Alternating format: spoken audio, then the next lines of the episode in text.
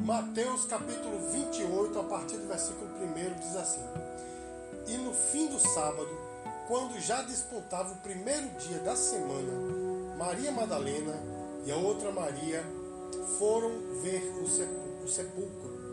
E eis que houvera um grande terremoto, porque um anjo do Senhor descendo do céu chegou, removendo a pedra da porta e sentou-se sobre ela.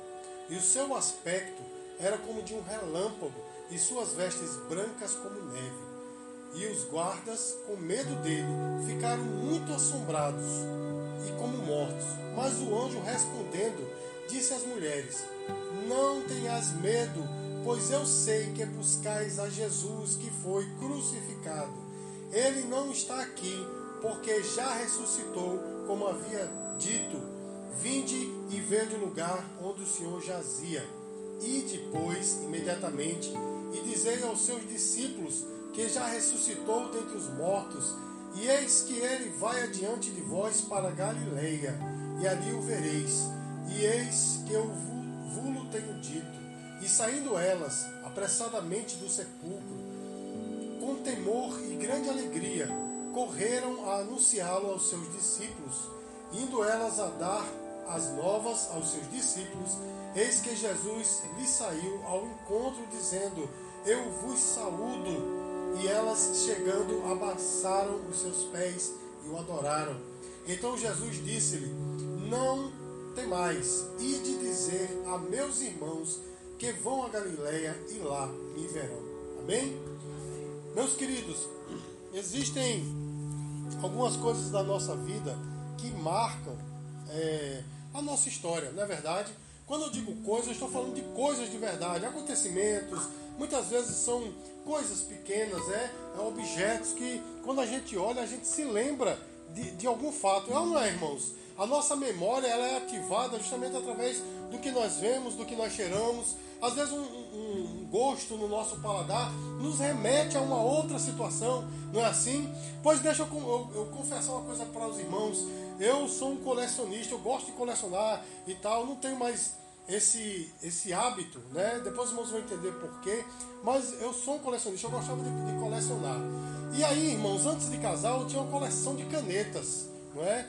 Todas as canetas que eu usava, eu, eu guardava e eu tinha um pote grande assim. Cada uma delas me lembrava de um curso que eu havia feito, alguma coisa que, que eu havia escrito. Eu gostava muito de desenhar e tinha canetas de nanquim. Nanquim é aquela tinta que desenha HQ, né? Histórias em quadrinhos. Então eu desenhava e terminava a, a caneta, né? A tinta, eu colocava naquele potezinho.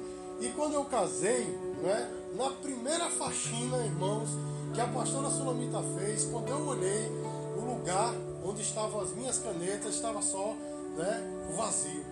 E eu disse para ela, cadê as minhas canetas? Ela disse, um bocado de caneta velha, rapaz. Já que é isso para quê, né? E eu disse, mulher, cada uma daquelas me lembrava de um fato. Né? Cada uma daquelas me lembrava de um desenho que eu fiz, de uma carta que eu escrevi. Ela disse, não, se esqueça, agora é nova vida. Você casou comigo, né? Então, por causa disso, eu não consigo colecionar nada, a não ser meus livros, que os irmãos sabem que eu gosto, né? eu aprecio e tá lá, né? Aí isso aí, ela já tentou jogar fora um bocado de vez, mas não pode, que eu a proibi. Ela tem que escolher jogar fora ou permanecer casada comigo, né? Mas as canetas foice, né? Mas por que eu estou dizendo isso, irmãos? Porque aquelas canetas me remetiam a alguma coisa. Você tem alguma coisa assim? Você tem um bem ou um, uma memória que lhe remete a uma, a uma outra situação, a um momento bom? Você tem. É bom, né, irmãos? Quando a gente é, é, se encontra né, é, é, é, com uma pessoa que nos remete a um passado bom, né, irmãos? É bom quando a gente encontra um bem que nos remete a um, a um momento bom, uma situação boa. É ou não é, irmãos? Irmão também tristinho hoje, né? É ou não é, irmãos? É bom demais, né, quando isso acontece. E hoje, irmãos, eu quero falar de algo assim. Esse texto, irmãos, está envolvido aqui, logicamente, como, como os irmãos sabem, a ressurreição de Jesus. Mas eu quero falar, irmãos, de um objeto que estava na cena, nessa cena, nesse fato que aconteceu. Eu quero falar da pedra. Amém? Da pedra que foi removida da, da, da porta do túmulo. Porque olha só o contexto, irmãos. Jesus, ele havia passado três anos e meio pregando o Evangelho e havia arrebanhado uma multidão. É ou não é, irmãos? Mas ele tinha escolhido né, 70 discípulos para andar com ele, para que ouvissem mais de perto né, os, os seus ensinamentos. Mas desses 70, haviam 12 que eram seus apóstolos. Eram aquelas pessoas que estavam ao seu lado, né, diuturnamente, por assim dizer. E desses 12, haviam três irmãos que eram especiais. Pedro, Tiago e João, não no barquinho, né? Pedro, Tiago e João, eles eram os, aqueles que estavam perto dele estavam a todo momento. Mas olha só, irmãos, no final desse período, quando Pedro disse assim, né? Certa vez ele disse assim: Vocês, o que é que dizem de mim? Ele, aí Pedro disse: Você é o Cristo, filho do Deus vivo, né? Aí ele, ele responde, Jesus responde para Pedro: Pedro, não foi a carne nem o sangue que te revelou, mas o Pai, né? Sobre esta pedra, a revelação de que Jesus é o Filho de Deus, sobre esta pedra edificarei a minha igreja. A partir dali, irmãos, Jesus começou a, a pregar e a dizer que iria morrer em Jerusalém, mas ninguém estava levando muito a sério a história. Tanto é que o próprio Pedro disse assim: Senhor, não fale isso de ti mesmo, não é, irmãos? Aí você está pensando assim, mas o que é que isso tem a ver com a pedra? Calma aí que você vai entender toda a história. Irmãos, no final deste período, cumpriu-se aquilo que Jesus disse. Ele foi levado preso, os irmãos sabem que ele sofreu muito, ele apanhou, ele passou por um julgamento injusto, né, irmão? Um julgamento muito injusto, fora de propósito, e ali, irmãos, ele foi crucificado. A crucificação era a morte do pior bandido, só os piores bandidos é que morriam crucificados. E Jesus, sem ter culpa nenhuma, ele foi crucificado, e essa crucificação foi em meu em teu lugar. Os irmãos estão entendendo, irmãos? Agora eu quero que você, os irmãos me perdoe se aqui ali eu dei uma fungada assim, é porque eu não estou muito bem de saúde, mas estou bem, quer dizer, estou bem de saúde, só estou um pouco resfriado. Amém? Então aqui ali, se eu der uma fungada assim, os irmãos já vão me perdoando, amém? Mas olha só, meus queridos, eu quero que os irmãos entendam o contexto. Aquelas pessoas que estavam ao redor dele, a maioria, a grande maioria, acreditava que ele era o Cristo, filho do Deus vivo. Os irmãos entendem isso? Mas aí, irmãos, aquele homem morreu na cruz, no meio de dois salteadores morreu como um, bandido, apesar de não ser bandido. Irmãos estão entendendo isso, irmãos? E ali, irmãos, ele foi depositado numa, numa tumba, numa cova, lugar de mortos. Né? Os irmãos entendem como estava a cabeça dos discípulos quantas dúvidas começaram a surgir. Vocês vão estar entendendo? Inclusive daqueles que eram mais próximos, Pedro, Tiago e João, né? as, as mulheres que ali estavam ao redor dele, Maria Madalena, a outra Maria, como diz aqui o texto, a, a sua própria mãe, né? A, a, a, chamada Virgem Maria. Quantas dúvidas não surgiram na sua cabeça? Ora, o homem, ele estava dizendo que era o Filho de Deus vivo, mas agora morreu. Irmãos, as esperanças deles haviam acabado. Os irmãos entendem, irmãos? Tudo aquilo que eles haviam projetado, a sua fé, estava no fim. Jesus estava morto. Os irmãos estão entendendo isso? E eu sei que talvez aqui entre nós há pessoas que podem se identificar com isso, porque talvez na sua vida alguma coisa chegou ao fim e você depositou tanta confiança, tanta alegria, tanto esforço e daqui a pouco essa coisa chegou ao fim. Como é que você se entende? Como é que você está? Como é que você é, passa por essa situação, meus queridos? Como é que você passa por essa situação?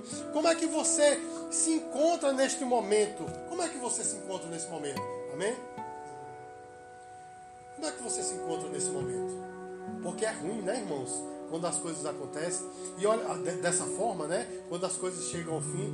Mas olha só, irmãos, aquelas mulheres, elas, Jesus morreu numa sexta e no, no sábado, para um judeu, era proibido trabalhar, né? era proibido fazer qualquer coisa. E aí no sábado elas não foram lá. Mas no domingo pela manhã, irmãos, primeiro dia da semana, elas foram lá para embalsamar o corpo de Jesus. Vocês não sabem o que é embalsamar? É um preparado de aloés, né? Que eles iam passar no corpo de Jesus, né? Iam enfaixá-lo de fato, tal, iam colocá-lo bem certinho ali, porque na cabeça delas ele de fato estava morto. Mas olha só, irmãos, quando eles, elas chegaram lá, a pedra que estava na porta do túmulo estava removida. Irmãos, os irmãos entendem o que é aquela pedra. Aquela pedra, meu irmão, era o fim de tudo. Aquela pedra, ela geralmente era cortada, era esculpida de forma arredondada para que pudesse sair rolando e fechar aquela porta. Mas olha só, irmãos, Jesus quando morreu, ele não era qualquer um ele era né, aquele que o próprio Pilatos disse: Eis aí o rei dos judeus. Então ele não era qualquer um. Quando ele morreu, o Império Romano, os soldados foram lá e colocaram cordas ao redor daquela pedra e colocaram um selo ali naquela pedra. Né? Um selo quer dizer ninguém poderia mexer, ia ficar trancado ali para sempre. Mas quando aquelas mulheres chegaram, irmãos, aquela pedra estava não estava arrolada, não, não voltou para o seu lugar, ela estava derrubada. Os irmãos estão entendendo, irmãos? A pedra não foi rolada, ela, ela foi derrubada. E a Bíblia mostra, irmãos, que ela foi derrubada de dentro para fora. Os irmãos estão entendendo, irmãos? Portanto, não foi um dos seus discípulos que derrubou aquela pedra, foi o próprio Senhor Jesus. Havia cordas segurando aquela pedra, as cordas se arrebentaram, o céu se arrebentou, e agora, meu irmão, aquela pedra estava derrubada. E além daquela pedra estar derrubada, havia um anjo. Os irmãos veem aqui a, a discriminação de como era esse anjo. Esse anjo, meu irmão, ele, a, o seu visual parecia um relâmpago, as suas roupas brancas como a neve, e ele estava sentado em cima da pedra. E nessa noite, irmãos, eu quero falar do que representa essa pedra, porque quando as mulheres chegaram, o que elas esperavam, irmãos? Elas esperavam o sepulcro aberto e teriam que pedir para os guardas cortarem a corda, rolar a pedra para elas poderem entrar e embalsamar o corpo de Jesus. Mas quando chegaram lá, meu irmão, os guardas estavam acuados, um anjo sentado, a pedra no chão, derrubados. Não está entendendo, irmãos? Então eu entendo, meus queridos, que aquela pedra ela representa o retorno da esperança, o recomeço. Você está entendendo, irmãos? E nessa noite eu quero dizer para você: talvez os teus sonhos acabaram, talvez, meu irmão, aquilo que você depositava tanta fé, tanta alegria, tanto esforço, chegou ao fim. Mas o teu Deus é o Deus de recomeço. O homem pode ter decretado, chegou ao fim, já era. Mas Deus diz: não, Ele é aquele que é poderoso para dar um recomeço. Você pode dizer glória a Deus por isso, meu irmão? Nosso Deus é o único que pode dar o recomeço. Existe um texto lá no livro de Ezequiel que eu acho muito interessante. Ele diz assim: Vocês saberão que eu sou Deus quando eu vos tirar da sepultura. Ou seja, quando Deus fazer um milagre que ninguém pode fazer e você vai reconhecer que Deus é Deus. Você está entendendo, irmãos? Há coisas, meus queridos, que só Deus faz. Porque muitas vezes nós nos encontramos num beco sem saída. Muitas vezes nós nos encontramos numa situação que é final. Os irmãos estão entendendo o que eu estou falando, irmãos? E quando a situação é final, meu irmão, não tem político, amigo, familiar, dinheiro, status que possa resolver. E nesses casos, meus queridos, só Deus pode dar a solução. Aquela pedra, ela representava um recomeço. E eu quero dizer para você nessa noite, meu irmão, a tua sepultura já se abriu. Os irmãos entendem o que eu estou falando, meu irmão? Porque o teu Deus está na tua história. O homem não pode, meu irmão, dizer que está acabada a tua vida, não pode determinar o teu fim, porque o teu fim, meus queridos, só quem pode determinar é quem te deu a vida. Diga glória a Deus, meu irmão. O Senhor Jesus, Ele está nessa noite dizendo para mim e para você: Eu tirei a pedra que estava empatando a tua vitória, eu tirei a pedra que estava empatando o teu sonho, que estava né, sepultando o teu sonho. Eu quero lembrar a você o que está no livro de Mateus, capítulo 18, versículo 16, que o Senhor diz assim: que as portas do inferno não prevalecerão contra a igreja. Sabe o que isso quer dizer, meu irmão? não tem empecilho que possa permanecer na sua vida. Amém, meu irmão? As pessoas tramam contra você, pessoas mal intencionadas tramam contra você, talvez até o próprio diabo trame contra você, mas só o Senhor é que pode te dar a solução, meu irmão. Só o Senhor é que pode tirar esse empecilho na sua vida. Amém, queridos? Eu já vi nesses mais de 30 anos de evangelho, eu já vi Deus operar miraculosamente muitas vezes. Eu poderia passar a noite inteira falando aqui para os irmãos de milagres que Deus opera. Amém? Mas eu posso dizer para vocês, como está no texto, a pedra estava derrubada. Amém, meu irmão? Então, se o teu sonho se acabou, se o teu sonho chegou no fim, eu vou dizer uma coisa para você. Talvez os homens colocaram a pedra. Próprios, talvez você mesmo já colocou a pedra. Pronto, aqui é o final. Acabou. Nada disso, meu irmão. Deus está na história. É Ele que vai trabalhar. O desenrolar da tua vida está nas mãos dele. Amém, queridos? E o que mais aquela pedra representava, meus queridos? Eu quero que você perceba que em cima da pedra havia um personagem. Amém? Em cima da pedra havia um personagem. Amém, irmãos? esse personagem era um anjo, não é verdade, meus queridos? Esse personagem era um anjo. E a Bíblia diz, irmãos, que o seu, seu, a sua aparência era como de um relâmpago, ou seja, havia um resplendor. A sua roupa era como é, uma branca lã e ele estava ao lado da pedra em pé. Não foi assim, irmãos? Não foi desse jeito? Diga assim, não. Ele estava sentado. Amém, queridos?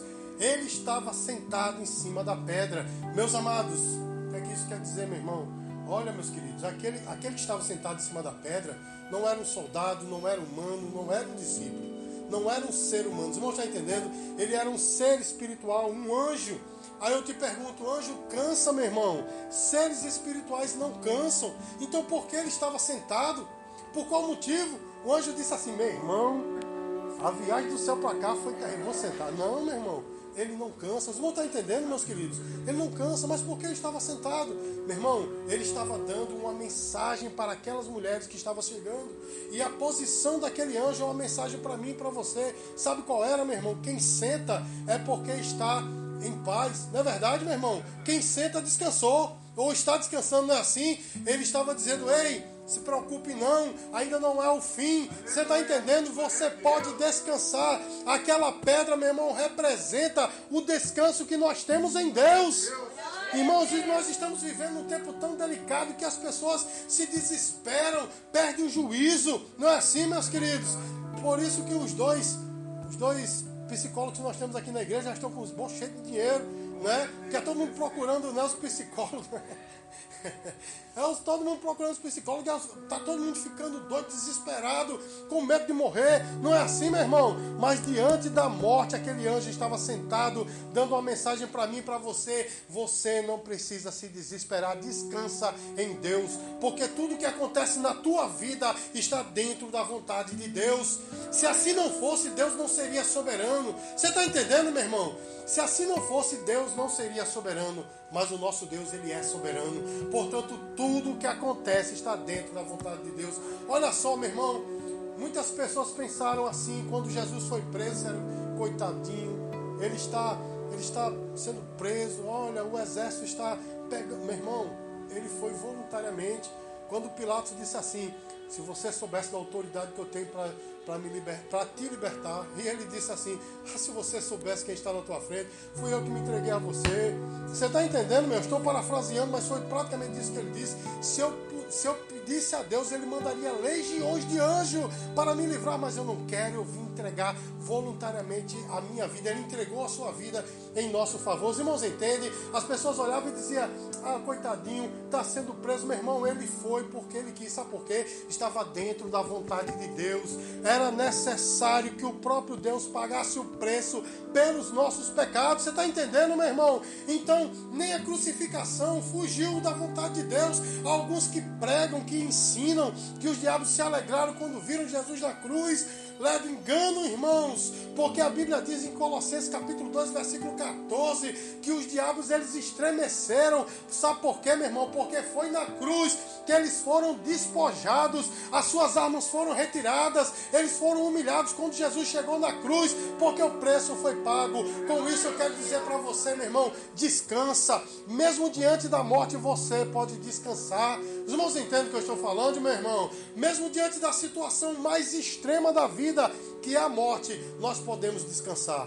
Porque se continuarmos vivos, faço minhas palavras de Paulo, se continuarmos vivos, vamos continuar trabalhando para o Senhor. Mas se morrermos, meu irmão, estamos na glória com o Rei dos Reis e Senhores dos Senhores. Então descansa, meu irmão. Ah, pastor, nosso está falando isso porque o senhor não sabe da minha situação, é tanta dificuldade, é dívida, é, é desemprego, seja lá o que for, meu irmão, descansa, porque como eu disse, você não está só, a sua vida está nas mãos de Deus. Você ainda não percebeu, talvez, você ainda não percebeu quantos milagres Deus já fez na sua vida. Talvez você não percebeu quantos livramentos, quantas bênçãos Deus fez na tua vida. Talvez você não percebeu, mas chegou o momento de você perceber. A sua vida, a sua vida está nas mãos de Deus, então descansa. Claro, meus queridos, que eu e você não podemos chegar ao extremo. Como eu sempre tenho dito aqui, irmãos, qualquer extremo é perigoso, né? A gente diz, ah, vou descansar, então pronto, vou deixar de trabalhar, não vou estudar mais, pronto, é Deus que não é bem isso. o que nós temos que fazer, temos que fazer. Mas quando nós não podemos, dizemos, Senhor, só pude até aqui, toma conta. E Ele vai fazer. E Ele vai operar. Você entende, meu irmão? Agora descansa. Se a, o desespero chegou à tua porta, coloque na sua vida o Salmo 46, 10. Aquietai-vos e sabei que eu sou Deus Sou exaltado entre as nações, sou exaltado na terra. Se aquieta e deixa Deus ser exaltado na tua vida. O anjo sentado estava dando uma mensagem para aquelas mulheres: Ei, descansem, porque ele não está aqui, não, ele ressuscitou. Ou seja, a morte não é o fim. Eu vou dizer de novo: a morte não é o fim. Eu não sei porquê Deus está mandando eu falar isso, mas a morte não é o fim. Nem a morte, meu irmão, é o fim quando Deus quer. Você entende, meu irmão? Deus ressuscita, ou Deus pode fazer um milagre, Deus pode operar algo miraculoso, mas Deus vai fazer. E mesmo se a morte chegar, como eu disse, meu irmão, está dentro da vontade de Deus. E nós estaremos diante do Pai. Amém, queridos? Mas o que é que aquela pedra representa em último lugar? Representa, sabe o que, meu irmão? Uma fronteira. Como assim uma fronteira, pastor? Porque estava a pedra derrubada, as mulheres iam chegando no monte, né? era, a, aquela sepultura era no monte. Então elas iam chegando, o anjo estava ali, e para lá do anjo havia os guardas tudo com medo, né? Que viram aquele, a pedra explodir, né? Vim para fora, o anjo desceu com aquele aspecto, sentou ainda por cima, aí esses caras sem entender nada. Você pode ver, está no texto. Os soldados tudo roendo as unhas, né? Meu Deus, que é isso aí, né? Então veja só, irmãos, de um lado estavam os guardas com medo, do outro lado de cá estavam as mulheres deslumbradas com o poder de Deus. E qual é a fronteira? Aquela, aquela pedra, meus queridos, representava uma fronteira, porque quando Deus opera um milagre, sempre acontece isso. Pessoas com medo e acuada e pessoas deslumbradas. Eu pergunto a você, em que grupo você está? Quando Deus opera um milagre, você diz assim, ah, foi coisa do acaso. Quando chega alguma coisa na tua mão, ah, foi pessoa A ou pessoa B que me deu. Né? Ou quando Deus diz assim, ei, eu vou fazer um milagre, vai nada, fica acuado, você é desse grupo. Ou você é daquele grupo que você pode observar, quando viram Jesus, se agarraram nele, prostraram-se aos seus pés e o adoraram. Você é do grupo que atribui a Deus toda a bênção da sua vida. Porque olha só, meu irmão, Deus usa pessoas para te abençoar, mas a tua bênção vem dele. Amém, irmãos? As pessoas são meros instrumentos para te abençoar, mas as bênçãos, as vitórias da tua vida vêm dele. Então, meus queridos, essa pedra representa essas três coisas. Representa o recomeço. Amém, irmãos? Representa o descanso. E representa o, o limiar, a fronteira entre a crença e o ceticismo. Amém, irmãos? Entre a fé e a razão tola. Amém, irmãos? Entre a bênção e a maldição. Os irmãos estão entendendo? Aí a pergunta para nós nessa noite é justamente essa: qual grupo nós nos encontramos, em qual grupo nós queremos estar, daqueles que se prostram diante do Senhor ou daqueles que se escondem. Não, não se engane não, irmãos. Existe por aí muita gente dizendo que é crente, muita gente né, é, com todo aquele estereótipo de ser crente, quando na verdade estão acuados, não querem realmente é, usufruir dos milagres, têm medo. Os irmãos entendem? Uns têm medo, outros têm preguiça. Não, buscar a Deus, não, deixa né? Eu ir vivendo minha vida assim de qualquer maneira. Meu irmão, uma coisa eu sei: quem se aproxima do Senhor desfruta de milagres. Os outros que só veem o milagre, meu irmão, ficam justamente com isso, duvidando, com medo. Não é assim, meu irmão? Ficam é, inventando conversa, porque aqueles soldados que, que saíram dali acabou inventando uma conversa dizendo que os discípulos roubaram o corpo do Senhor. Não é, meu irmão? Então, quem não participa do milagre acaba falando besteira, acaba vendo coisa demais. Os irmãos entenderam, irmãos? Então que o poder de Deus possa agir assim na nossa vida, né? Saiba que ainda não é o fim. Saiba que há um recomeço.